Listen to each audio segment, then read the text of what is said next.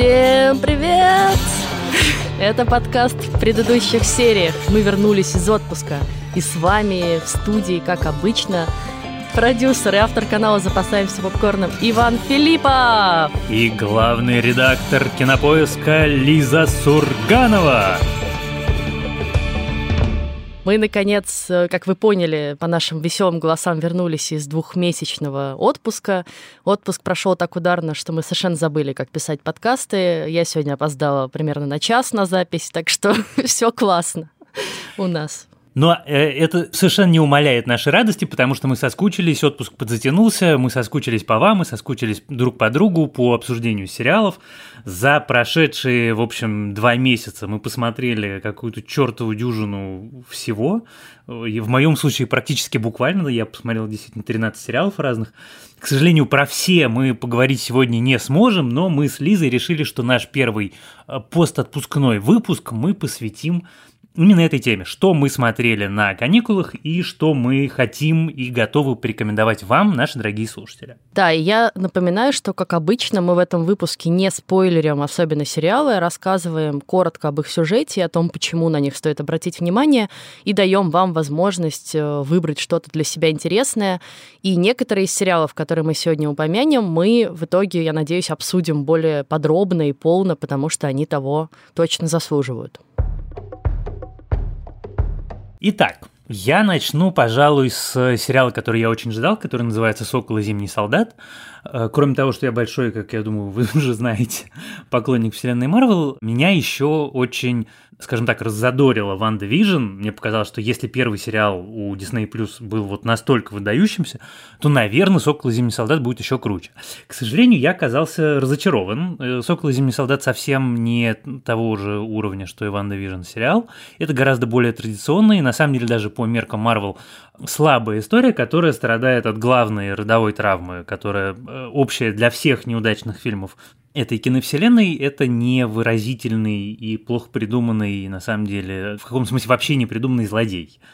Если вы не смотрели сериал, то давайте я расскажу в двух словах, о чем речь. Помните, в фильме Танос собрал все камни бесконечности в перчатку бесконечности, щелкнул пальцами, и половина всех живых существ Вселенной исчезли. Так вот, «Сокол и Зимний солдат» начинается примерно после того, как Мстители победили Таноса, Железный Человек погиб, и э, люди, исчезнувшие, возвращаются в мир. И вдруг оказывается, что мир полон проблем. В первую очередь, потому что когда людей нету 5 лет, то происходят необратимые изменения, связанные просто с течением жизни. Люди женятся, разводятся, заводят новые семьи, переезжают, переселяются в новые дома. И вдруг все исчезнувшие возвращаются. И мы попадаем в мир, в котором существует огромная проблема вынужденных переселенцев, которая на самом деле, и это, пожалуй, второй главный минус сериала, подробно не объясняется, но как бы на нее завязана история злодеев, террористической группировки, с которой нужно бороться, борется с ними Сокол и примкнувший к нему Баки Барнс, он же Зимний солдат, который окончательно перешел на сторону света и теперь пытается замолить э, прошлые грехи. И у них происходят некоторые приключения, которые тем или иным образом заканчиваются. Тут на самом деле даже про сюжет рассказывать особенно ничего не нужно, потому что он по большому счету, к сожалению, никуда не двигается. Это история без начала, без финала, без какого-то внятного повествования с очень классно придуманной историей о Капитане Америки, о том, кто такой Капитан Америка, и что он символизирует, и с какими-то очень классными рассуждениями об этом. И, пожалуй, единственная вещь, которая мне в сериале по-настоящему понравилась, она как раз с этой темой и связана. С тем, что нельзя придумать Капитана Америку точно так же, как это было сделано во время Второй мировой войны, просто потому что ветеран американской армии во время Второй мировой и ветеран сейчас. Это две абсолютно разные моральные единицы. Если человек, который сражался против Гитлера, это такой однозначно морально положительный человек, то человек, который воевал в Афганистане и Ираке, это совершенно не то же самое. И вот это, пожалуй, одна из тем, которая любопытная, но в остальном, к сожалению, история довольно проходная, местами очень красиво сделанная. Некоторые сцены выдающиеся, Простите, никак не могу вспомнить. Вы футболист, верно? Я вас где-то видел. Не знаю, видели? Видел. Но где? Ну уже. Так и знал, Сокол. Да. Да, точно. Вау.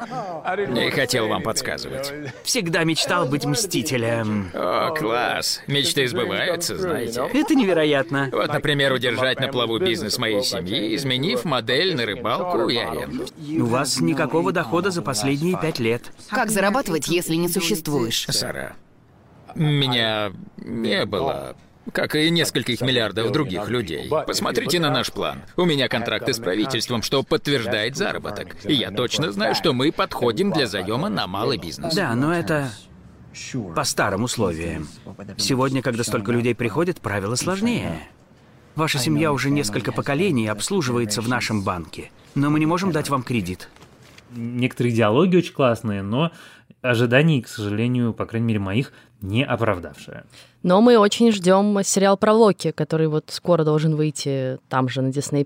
И я восполнила пробел как раз во время отпуска и, наконец, посмотрела фильм «Тор Рагнарёк», э, пришла в полный восторг, и теперь жду этот сериал еще больше.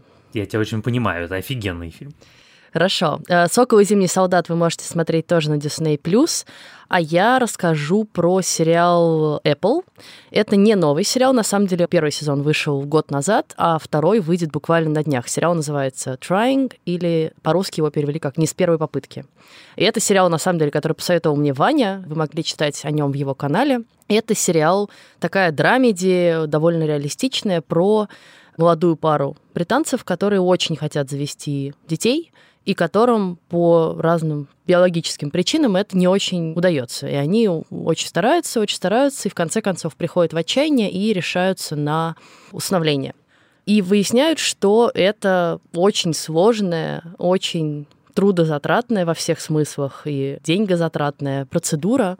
Тебе еще не сразу принесут ребеночка да, на порог, а это еще пройдет там в лучшем случае год, а в худшем случае несколько лет, прежде чем э, ты пройдешь все эти процедуры и, наконец, сможешь забрать ребенка. Чем эта история интересна? Потому что она вот про всю эту очень сложную, полную преград и каких-то психологических сложностей историю рассказывает очень весело, как-то жизнелюбиво и с очень остроумными шутками. Например, в какой-то момент выясняется, что чтобы, значит, собрать рекомендации для того, чтобы э, подать документы на усыновление, нужно еще э, просить, значит, рекомендацию всех своих бывших, и в этом тоже закручивается прекрасная, очень смешная история, где, значит, главный герой идет к своей бывшей девушке, которая играет совершенно великолепный курс Джамба из э, Good Fight, и ты боишься, что я тебя ненавижу и все испорчу? Честно, да, да. Да. Ну хорошо, я с ними поговорю. Это отлично. Да. Хорошо. Круто. Я расскажу о твоей токсичной маскулинности и эмоциональной Я, глухоте. я не уверен, что такие фразы существовали, когда мы встречались. Ты... Ты бы предпочел, чтобы я сказала верный, надежный, в общем, отличный парень. В идеале... Да, конечно. Ясно. Хорошо. Я должна врать. Я не прошу тебя врать. Никто не врет. Никто? Правда? Нет, нет. И как бы выясняется, что у нее до сих пор на него зуб, и вообще они все это время вместо того, чтобы, значит, получить рекомендации, она ему высказывает все, за что, значит, она его до сих пор ненавидит, и как он посмел, значит, уйти к другой, и вот с другой-то он счастлив, а раньше он не хотел детей. Ну, в общем, это все очень правдоподобно. Вы в очень многих ситуациях, даже если вы не проходили через такой процесс, чувствуете себя как главные герои, да, и понимаете, что это вам близко и знакомо. Или, например, отличная ситуация, где к ним приходит, наконец, э, женщина, которая должна инспектировать их жилище, а они просыпаются с жуткого бодуна и как бы понимают, что вообще они не готовы никак к тому, чтобы, значит, ее встречать, просят у нее несколько часов отсрочки, и за это время судорожно прибирают дом после какой-то вечеринки и приводят себя в порядок. Еще ужасно нравится, что ее играет актриса, которая играет Долори Самбридж Да. в Гарри Поттере, и это абсолютно другой амплуа, это совершенно такой э, другой человек, ты вроде ее знаешь, но она абсолютно э, новая. И еще я смотрел на нее в этой сцене с особым интересом, потому что она же потом появится в Короне, она же будет Елизавету играть в последних сезонах. Да. В общем, э, это такая не не длинная совершенно и замысловатая история, тем не менее, которую, мне кажется, стоит посмотреть. Тем более, что вот второй сезон выйдет буквально там 14 мая, и можно узнать, э, как это все продолжилось. А мой следующий сериал называется «Змей». Это очень необычная на самом деле вещь, и, конечно, я бы ей посвятил целый выпуск, но мне кажется, мы уже проехали эту остановочку и будем обсуждать другие сериалы Netflix, которые вышли позже, потому что «Змей» сериал довольно интересный и необычный. Это совместная история Netflix и BBC в жанре True Crime, история серийного убийцы Чарльза Сабраджа, который в 70-е годы охотился на туристов, в первую очередь на американских и европейских хиппи, которые приезжали в Юго-Восточную Азию за просветлением. Соответственно, всех своих жертв он находил на так называемой терапии хиппи. Это такой большой туристический маршрут, куда туда как раз за просветлением отправлялись люди из развитых стран. И Собрадж э, убил по разным оценкам от 12 до 24 человек. Это совершенно реальная история, довольно дикая. И сериал «Змей» ее рассказывает очень подробно. И это, конечно, одна из самых таких неожиданных особенностей его, которую можно отнести и к минусам, и к плюсам. Он очень странно сконструирован. У тебя в одной серии может быть там 7 флешбеков, которые э, отправляют тебя в абсолютно разные времена, флешбэк может быть супер коротким или наоборот супер длинным на полсерии. Это все очень странно структурировано, и ты к сериалу привыкаешь на самом деле довольно долго. И он такой очень медитативный, все очень медленное, тягучее, такая Азия дремотная, где никто никуда не торопится, в том числе и повествование. И с одной стороны, это вроде бы должно тебя отталкивать, но какое-то есть удивительное обаяние у этого сериала, и в результате оторваться от него, в общем, мне было довольно сложно. Я посмотрел его с большим удовольствием про то, как этого маньяка ловили, периодически ловил себя на мысли, что это такой, на самом деле, Остап Бендер, такой великий комбинатор, и вся эта история – это такой взгляд э, немножко с другой оптикой на, в общем, привычного нам героя, такого обаятельного мошенника, потому что Собрач действительно очень обаятельный, красивый, но при этом абсолютно страшный. Вы опасный человек. Первый вопрос должен быть, совершил ли я убийство? А вы совершили? Суд постановил, что... Нет. Меня долго судили, мне предъявляли обвинения. И суд вынес свое решение. Вы же понимаете, что это не ответ на мой вопрос? Но таков мой ответ ты так до конца, в общем, и не понимаешь, почему именно он убивал своих э, жертв, получал ли он от этого удовольствие, или это было связано только с тем, что ему нужны были деньги. Но, тем не менее, в общем, если вы любите такие истории, я вам ее решительно рекомендую, особенно вот в связи с чем. Главную роль играет Тахир Рахим. Это совершенно потрясающий актер, которого вы видели в фильмах «Пророк» или недавно в фильме «Мавританец». И он здесь демонический. Крутой, убедительный, страшный, обаятельный. Пожалуй, на самом деле вот на нем и на исполнителе второй главной роли. В общем, вся эта история и держится. А я хочу продолжить рассказом про российский сериал, который меня очень заинтересовал и который вышел не так давно, несколько недель назад. И это сериал «Хэппи Энд», который вышел на сервисе Море ТВ.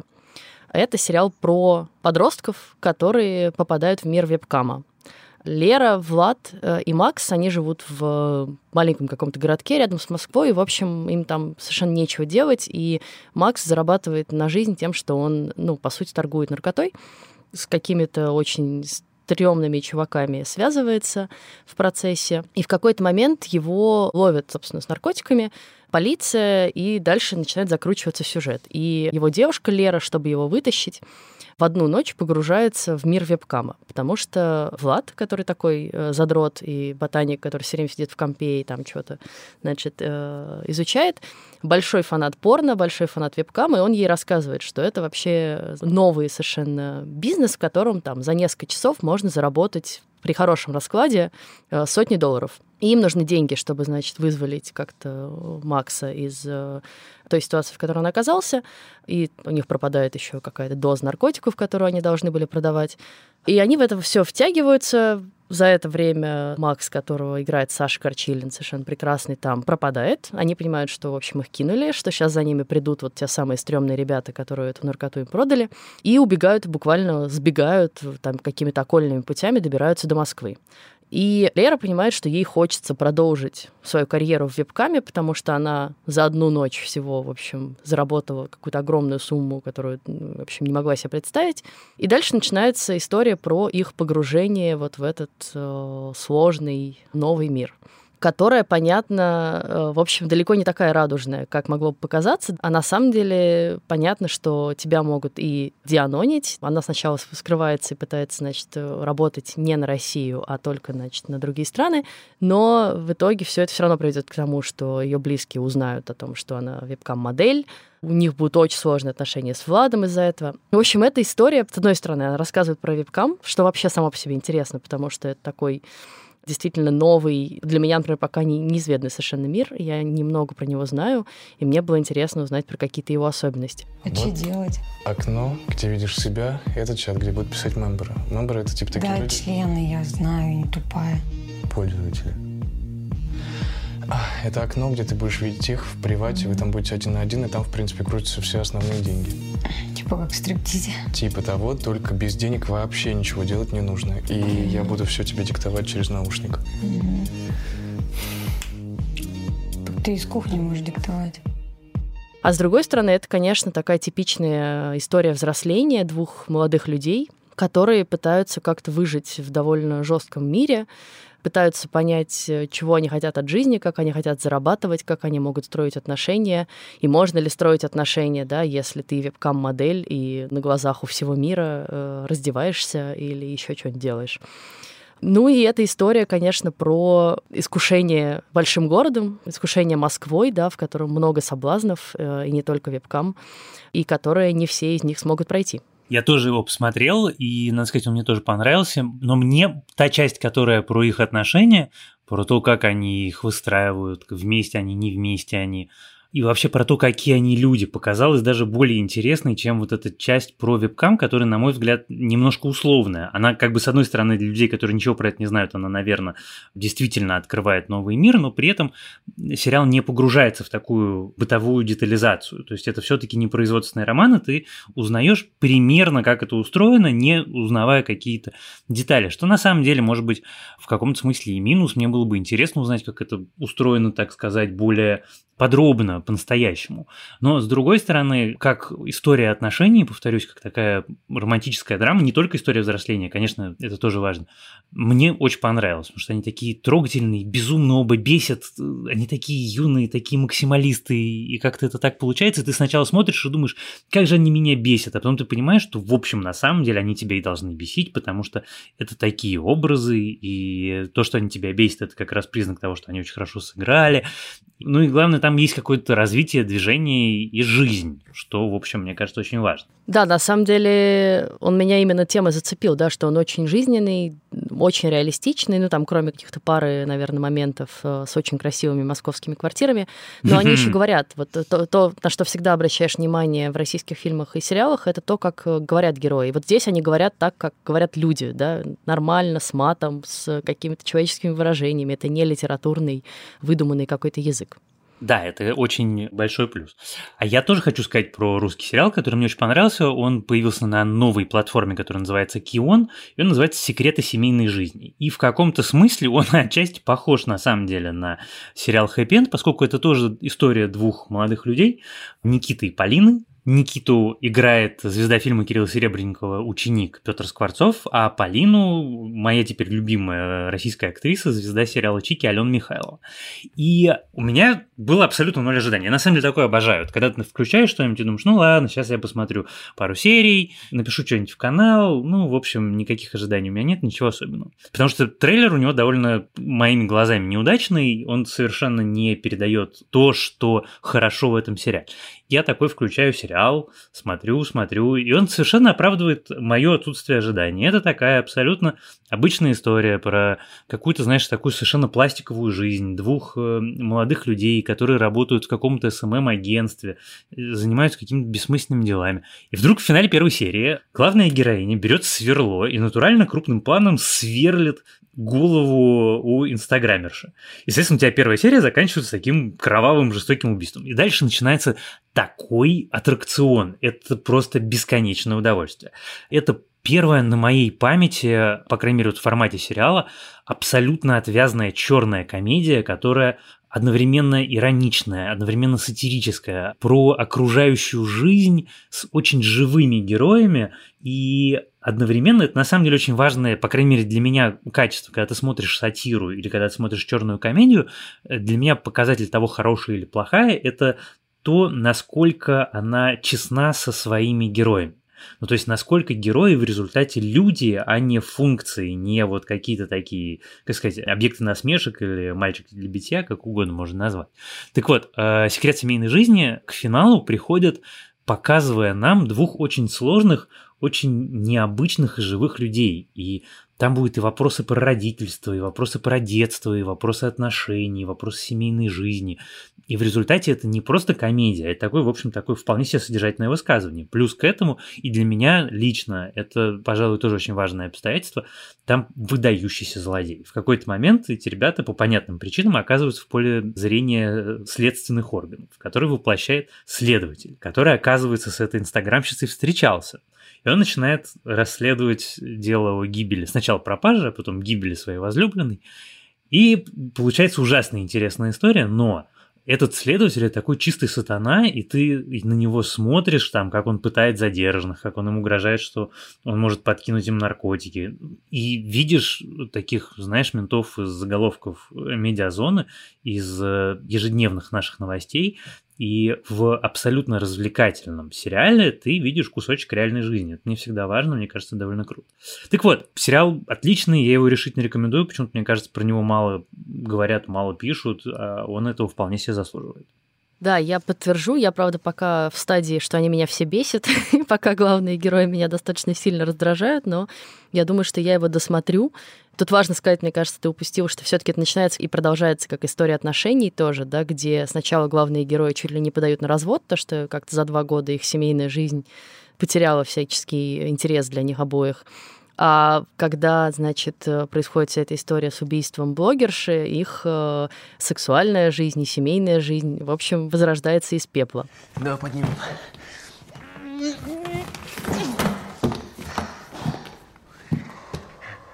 Тяжелая, сука. Я же говорю, она не бегала. Я знаю, знаю, она тебя сильно бесила. Да, и как ты догадался? Погоди, ты что, из меня, что ли? Что? Нет, Никита, это, это вообще между нами, ею и мной. Ты кто такая, а? Я тебя вообще не знаю. Куда ты мою жену дела? Бывшую.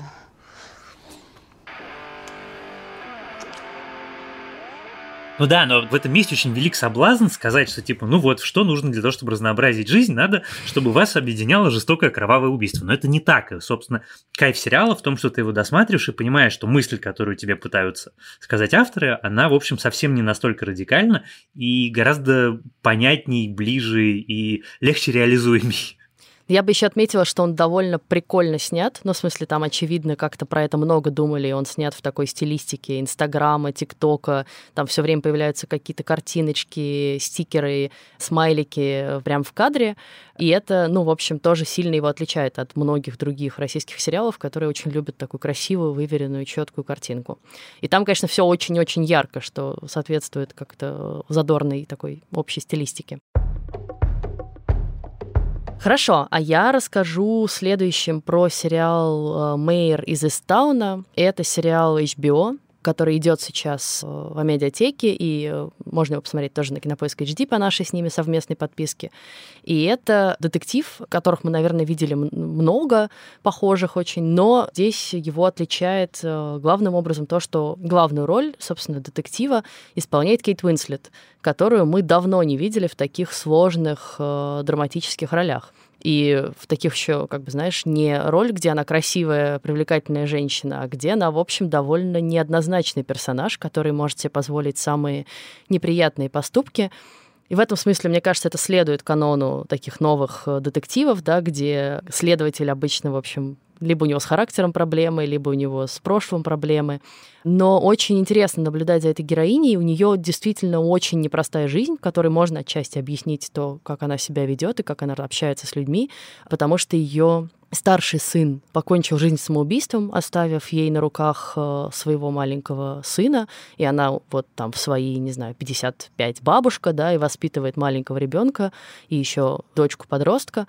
Муж в итоге с ней развелся, их брак не выдержал всей этой трагедии. И вот она, значит, тащит на себе семью, еще маму свою, довольно такую сварливую тоже.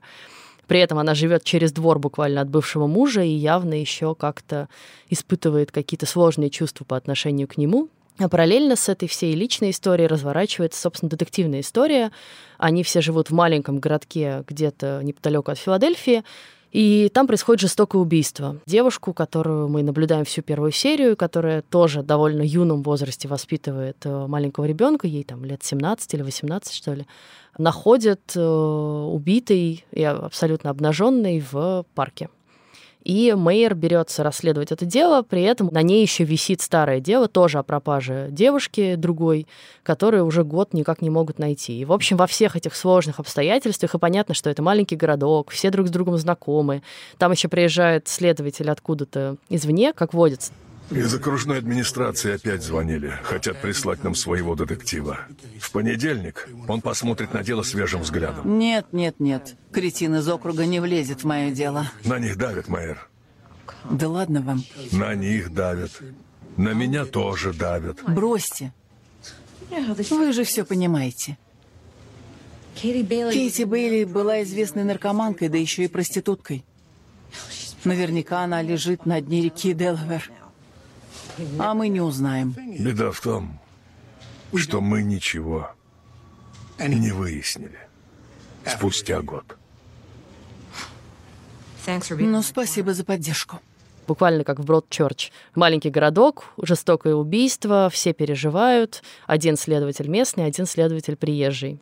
Только здесь э, роль такого злобного мудака как раз играет Кейт Уинслет, а приезжий следователь, который играет Эван Питерс, э, любимый нами теперь, особенно после Ванды Вижн, он, наоборот, пытается всех немножко примирить и вообще понять, что тут происходит.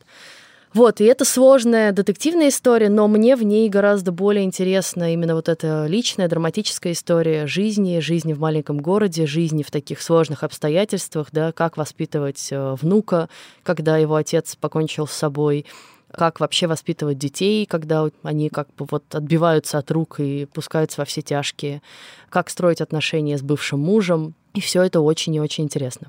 Я даже пока не готов обсуждать этот сериал, потому что я давно не получал такого просто физического удовольствия. Это абсолютно квинтэссенция всего, что я люблю больше всего в сериалах, потому что каждая деталька, каждая маленькая вещь каждый абсолютно второстепенный персонаж интересный. И несмотря на то, что по меркам развлекательного сериала, пожалуй, происходит в каждой серии не то чтобы очень много всего, я не могу оторваться. Кейт Уинслет невероятная, и все, собственно, актеры потрясающие. Я, конечно, жду, чем это все закончится, потому что финал последнего эпизода был куда уж огненнее. Кстати, я все время смотрю и думаю, что весь этот сериал, он выстроен на том же, на чем выстроен э, романы моего любимого Стивена Кинга. История про маленькие города, в которых все друг друга знают. У всех есть какая-то история, которая растянута иногда даже не на десятилетия, а на поколение. И как из всего этого произрастает какой-то абсолютно первобытный ужас, который обычно проявляется в таких чудовищных преступлениях. Потому что мы же там узнаем, что это не только убийство, там еще есть ряд преступлений, которые она откроет. Просто мы договорились, что без спойлеров. Мне очень интересно, чем это закончится. Я, кстати, потом погуглил население этого города 10 тысяч человек. Поэтому это на самом деле даже по большому счету не город, это такая большая деревня. Да, ну и мы с тобой договорились, что мы этот сериал обсудим отдельно, потому что он точно того заслуживает. Так что дождемся выхода финала и уже поговорим про него со всеми-всеми подробностями и как раз всеми спойлерами. Я напомню, что это сериал HBO, который выходит в медиатеке и на Кинопоиск HD. И мой сериал последний за наш сегодняшний выпуск, это тоже сериал HBO, тоже медиатека. Это уже старый сериал, называется «Тримей». Это сериал э, Дэвида Саймона, которого вы можете знать по сериалу «Прослушка». Это один из, на самом деле, главных авторов и шоураннеров современного американского телевидения, такой живой классик.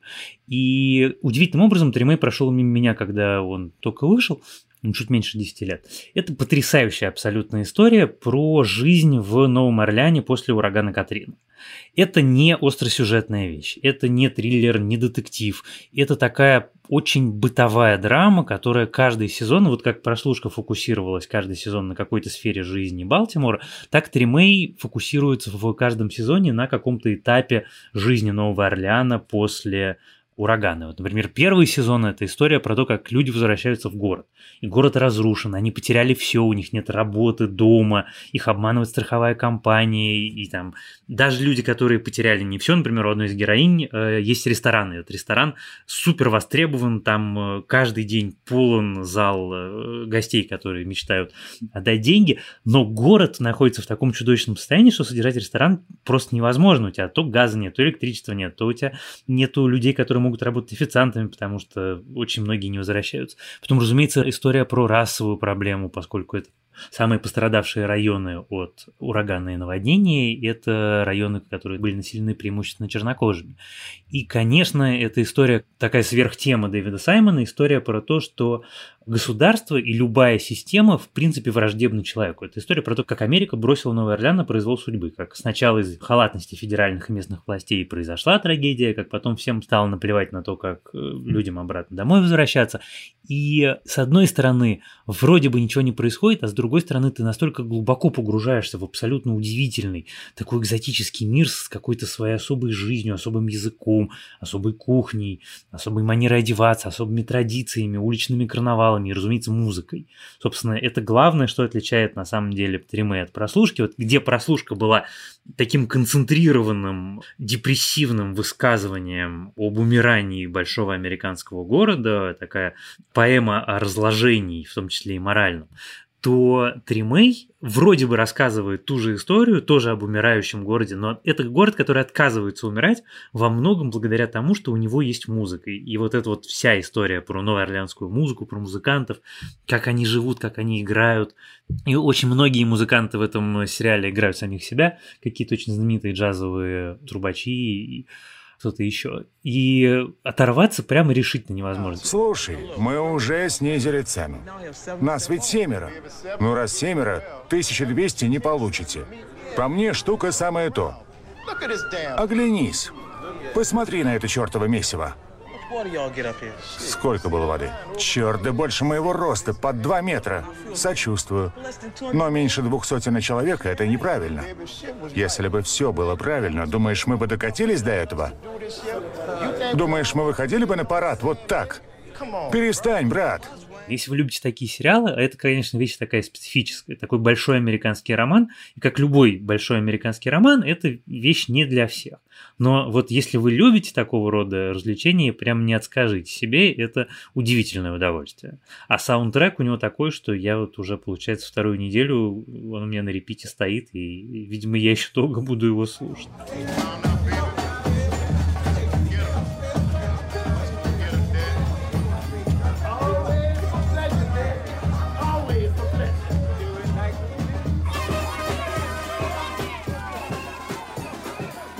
А я хочу рассказать э, напоследок про совсем новый сериал. Он называется «В поисках любви» или «The Pursuit of Love». Это сериал BBC, который выходит у нас на Кинопоиске. И это сериал про мой, наверное, один из самых любимых исторических периодов, период между двумя мировыми войнами, и про Англию в этот период. Да? Это эпоха, когда, собственно, писал Ивлен Во, когда писали великие английские писатели, э, эпоха, в которой мы наблюдали и в Даунтон Эбби, и много в каких фильмах еще, и, и книгах, и сериалах. И вот здесь э, тоже такая история об аристократии, которая постепенно чувствует, что как бы жизнь ее как-то меняется довольно радикально, да, что приходят автомобили, приходит промышленность, заканчиваются деньги, старые семьи как-то умирают. И это история двух девушек, двух кузин, которые вот в этом всем сложно устроенном мире пытаются искать э, любовь, счастье и, конечно же, мечтают о том, чтобы счастливо выйти замуж. И как бы с одной стороны она банальная, с другой стороны он очень иронично сделан, вот с иронией по отношению к этим всем девичьим мечтам и стремлениям. И там совершенно потрясающий каст. Там просто, ну как бы даже если просто перечислять, там играет э, Лили Джеймс, ее довольно деспотичного отца и такого сумасшедшего, совершенно отлетевшего барина играет Доминик Уэст. Она в этой своей школе набралась каких-то чудовищных выражений. Ничуть не сомневаюсь. То и дело слышу от нее «привет» вместо «здравствуй», «спасибо» вместо «благодарю вас». Бедный ее муж, если он у нее будет. А для иных куда больший грех, если жена не знает, кто такой Георг Третий. Или если ей позволяют покинуть отчий дом в поисках нормальной жизни. В этом доме у них есть и будет все, что нужно. Церковь, конюшня, теннис. Чего вдруг они захотят уйти? Чтобы узнать, кто такой Георг Третий, не нужно тащиться в какую-то там школу. Там играет Эмили Мортимер, и главное, что их соседа, такого эксцентричного, очень артистичного какого-то графа или барона, играет Эндрю Скотт. Просто ради сцены его появления на балу в этом сериале стоит посмотреть э, первую серию, потому что он притаскивает с собой целый бордель каких-то клоунов, актеров, каких-то полуголых женщин на такой очень чинный, чопорный английский бал. И, естественно, у героини Лили Джеймс тоже отваливается челюсть, вот как сейчас она отвалилась у нашего продюсера Жени. И она просто как бы типа, что это вообще такое? И совершенно в него немедленно влюбляется. Понятно, что я буду смотреть сегодня вечером. Продано? Продано. Отлично. Ну да, при этом понятно, что, в общем, в какой-то момент грядет война, и мы уже в первой серии видим, как они начинают страдать от этой войны, потому что сериал такими флеш-форвардами строится, да, вроде как это история про мирную жизнь между войнами, но мы уже видим эпизоды, в которых э, Лондон бомбят, в которых э, сестры помогают друг другу выжить в этой как-то тяжелой ситуации, в которой вся их жизнь пошла под откос. Поэтому мне очень интересно, как он будет дальше развиваться. Сериал называется «В поисках любви». А в следующий раз мы хотим обсудить самый, наверное, громкий российский сериал этой весны. И это сериал «Вампиры средней полосы», который вышел в онлайн-кинотеатре «Старт», и который тоже можно посмотреть у нас теперь на Кинопоиске. И это, ну как это, тоже драмеди, наверное, да, про вампиров, которые живут э, в Смоленске, живут среди нас, да, и пытаются, ну, буквально как в реальных упырях, делать вид, что они тут, значит, просто как бы мимо проходили, всячески скрываются от людей, и при этом это вампиры, которые не убивают никого, чтобы питаться. При этом им все время нужно как-то что-то придумывать, чтобы пить кровь. И там это довольно остроумно решено в сериале, не будем рассказывать как. Но в какой-то момент в сериале происходит довольно жестокое убийство, в нем начинают подозревать вампиров, потому что там есть еще такие персонажи, как хранители. Это люди, которые хранят тайну вот этого вампирского договора с людьми, по которому вампиры не убивают людей, а люди, соответственно, их не трогают. И вот про это знают только эти хранители, и хранители, найдя несколько трупов, говорят, а что это здесь такое, как бы, ребята, кто из ваших виноват? И дальше из этого выстраивается детективная история, в которой принимает участие и местная полиция, и приезжий следователь, все как мы любим, в общем. Да, это очень интересно и довольно смешно, и, конечно, мне очень хочется это обсудить, у меня уже есть всякие соображения. Да, там 8 серий, он не очень длинный, и вы вполне успеете, а обсудить его точно стоит, тем более, что он уже продлен на второй сезон. На этом мы, наверное, заканчиваем первый наш постканикулярный выпуск. Да, это было непросто. Мы долго шли к тому, чтобы сесть и записать этот подкаст. Но видите, сколько зато мы всего успели посмотреть и сколько всего интересного вам порекомендовали. Да, и с другой стороны, мы еще придумали себе план боевых действий на ближайшие много-много выпусков, поэтому все, мы вернулись снова в строю и будем по возможности радовать вас каждую неделю. А я напомню, что нам можно и нужно писать письма на почту подкаст собакакинопоиск.ру. Нам регулярно туда присылают рекомендации новых и старых сериалов, на которые стоит обратить внимание. Мы регулярно что-то из этих рекомендаций берем во внимание, да, и иногда обсуждаем те сериалы, которые нам э, там порекомендовали. А еще можно вступить в нашу группу в Facebook, она тоже называется в предыдущих сериях. А еще можно ставить нам оценки и писать отзывы в Apple Podcasts или писать отзывы в CastBox а главное, что надо сделать, это подписаться на нас в Яндекс Музыке, потому что тогда мы увидим ваше сердечко и засчитаем его. В записи нашего подкаста сегодня помогали нам наш продюсер Женя Молодцова и звукорежиссер Геннадий Фин, за что им огромное спасибо. Да, меня зовут Лиза Сурганова. Я Иван Филиппов. Спасибо и до скорых, скорых встреч. Пока. Пока.